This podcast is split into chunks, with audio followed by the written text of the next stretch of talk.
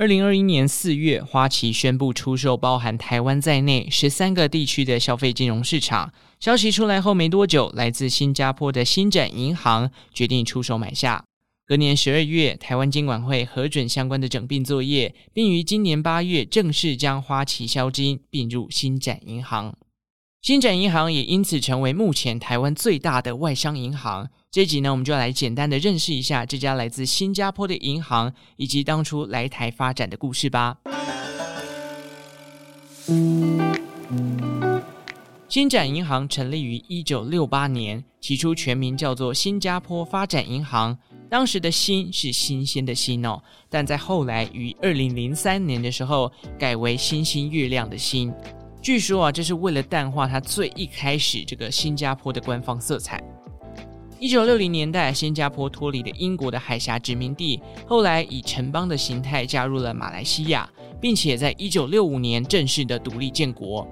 然而，新加坡当时作为国与国之间的贸易桥梁啊，这样的定位在独立后反而失去了优势，导致国内的经济重创，人民生活困顿，而且失业率不断的攀升，居高不下。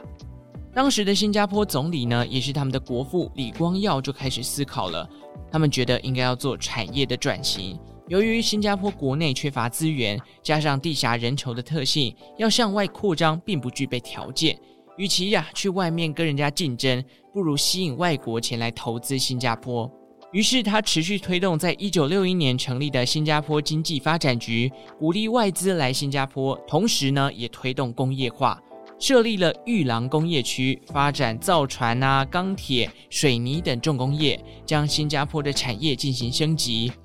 而星展银行哦，就是在这样的背景之下成立的，主要呢也是协助企业做贷款啊或者资金周转的业务。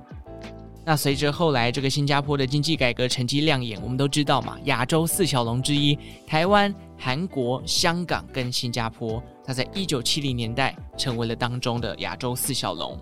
星展银行呢也在这段时间呢、积极的发展，包含在一九七五年的时候盖出了一栋位在新加坡高两百零一公尺的摩天大楼 DBS Tower One，成为了当时新加坡的指标性建筑之一。隔年呢，一九七六年更开始拓展了海外市场，首站选到了日本的东京，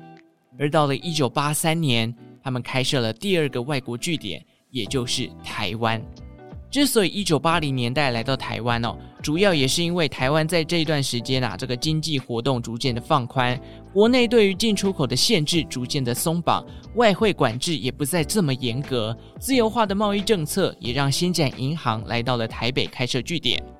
一九九八年的十一月呢，星展银行有一个大型的动作，它收购了新加坡的老字号 Post Bank。邮政储蓄银行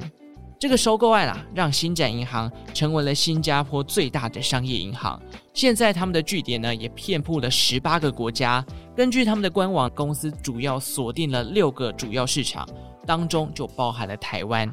那要怎么样确认台湾真的是星展银行的主要市场呢？我们来看几个例子哦。这边就以二零零七年刺激房贷的背景做一个这个说明哦。当时的金融市场，因为这个美国的房地产泡沫破裂嘛，所以导致了很多银行倒闭。最有名的就是雷曼兄弟。那许多台湾的中小银行呢，也没有办法撑过这一次的海啸，纷纷出现了破产危机。当时啊，有一家名为宝华的台湾本土银行，整家公司的净值呈现了负数，已经没有办法自救了。于是啊，这个首先呢，就被我们的金管会给接管了。二零零八年呢，因为这个金管会评估下来，爆华银行已经无力自救了，所以它就被拿出来标售。当时啊，新展银行就跳出来，以新台币四百四十五亿元得标，确定收购了这家当初破产的银行。那确定收购之后，新展银行也展开了整并哦。当时在收购之前，新展在台湾的分行数目只有一家，后来收购了宝华银行啊，一瞬间扩增成四十家。那这样的行为呢，其实也打开了星展银行在台湾的能见度哦。能在二零零八年这个全球金融海啸还在恐慌的阶段，就砸四百多亿去投资台湾的这个海外市场，我觉得这应该已经可以证明星展银行真的是把台湾当成主要市场的一个案例了啦。那当然，其实二零一二年哦，新展银行在台湾的另外一个动作就是成立了新展中小企业银行，提供这个台湾的中小企业贷款啊，还有财富管理等相关的金融服务。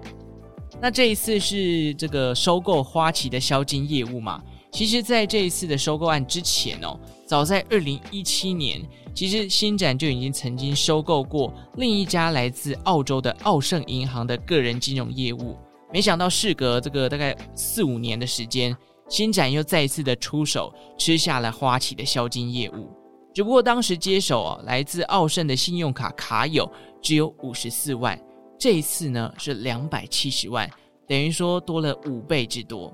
再来，我们来摊开这个台湾星展银行去年的年报，在台湾的分行目前总共是三十一家，资本额高达三百二十二点五亿。而他们的资产总额呢，也高达了四千九百亿。今年刚好是新展来台的四十周年，四十年后成为台湾最大的外商银行，总部呢还顶着亚洲最安全银行的头衔，这个应该算是战绩辉煌啦。不过，整并人家的销金业务，我就上网爬了一下文哦，这个 PTT 上面有关于新展跟花旗合并的消息，似乎还是有不少卡友遇到一些问题啦。还有很多事情要再去处理，毕竟两家银行合并，就是会有一些小小的毛病不断的跑出来。这两家银行，花旗跟新展，我是完全没有接触过，不管是开户啊，还是办信用卡都没有。不过我记得我大学毕业的第一份工作，公司楼下就有一家新展银行，那时候就觉得他们的招牌哦，红色黑色，感觉就很有质感哦。但身边真的是很少听到有人在用新展啊。可能大家的财力都不够哦，这里没有又考虑到用到外商的这个账户啦，不知道有没有听众使用过他们哦？对于他们的金融服务呢，又有怎么样的评价？也欢迎来 IG 跟派翠克分享哦。